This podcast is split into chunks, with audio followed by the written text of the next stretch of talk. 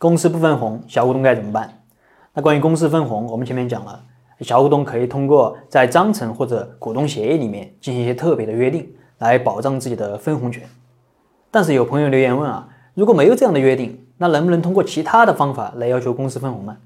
这就是我今天要和大家分享的，公司不分红，小股东能不能通过打官司的方式要求公司分红？那分两种情况，第一种情况，公司的股东会已经做出了分红的决议，但是公司没有按照分红的决议给我打钱。啊，比如说今年公司开股东会，那因为我的股份很少，而且我投资的公司也比较多啊，所以没去。那因为比较忙呢，这个事儿我就忘了。那后来呢，和公司另一个股东喝茶，就聊到了公司股东会的事儿。那这个股东就说：“哎，今年公司的效益还不错啊，给我分了多少多少钱。”那我一听就炸了，哎，怎么今年公司分红都没告诉我？这个股东他可能也是一脸懵逼，公司有分红的决议啊，怎么他们还没给你打钱吗？啊，那么这个时候啊，可不可以去告公司呢？啊，当然可以，只要有分红的决议，基本上是一告一个准。第二种情况，公司今年有利润，但是没有分红的决议，那我们能不能告呢？啊，这个就比较复杂了。原则上来说，公司没有分红的决议，股东是不能强制要求公司分红的，告了也没用，因为公司分不分红，分多少红，这完全是一个商业上的判断。比如说一些公司它不分红啊，是为了扩大生产，呃，或者搞研发或者什么。那么这个时候你要去告公司啊是没用的啊！你想法官怎么能代替公司去做商业上的判断呢？那法官说分就分，那不乱套了吗？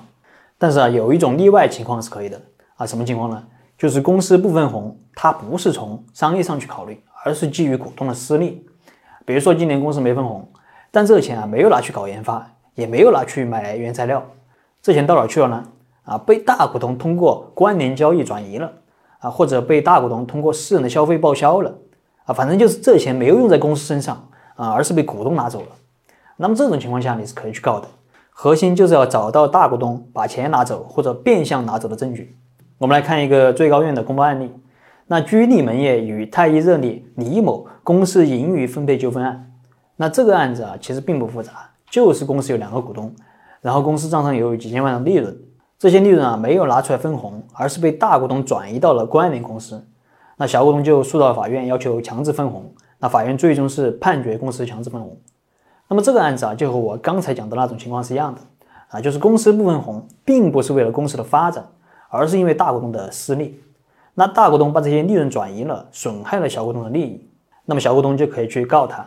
那这种诉讼，就像我刚才说的，核心就是要掌握股东中饱私囊的证据。其实大家可以看出啊，通过诉讼去要求公司强制分红，还是有一定的局限性的。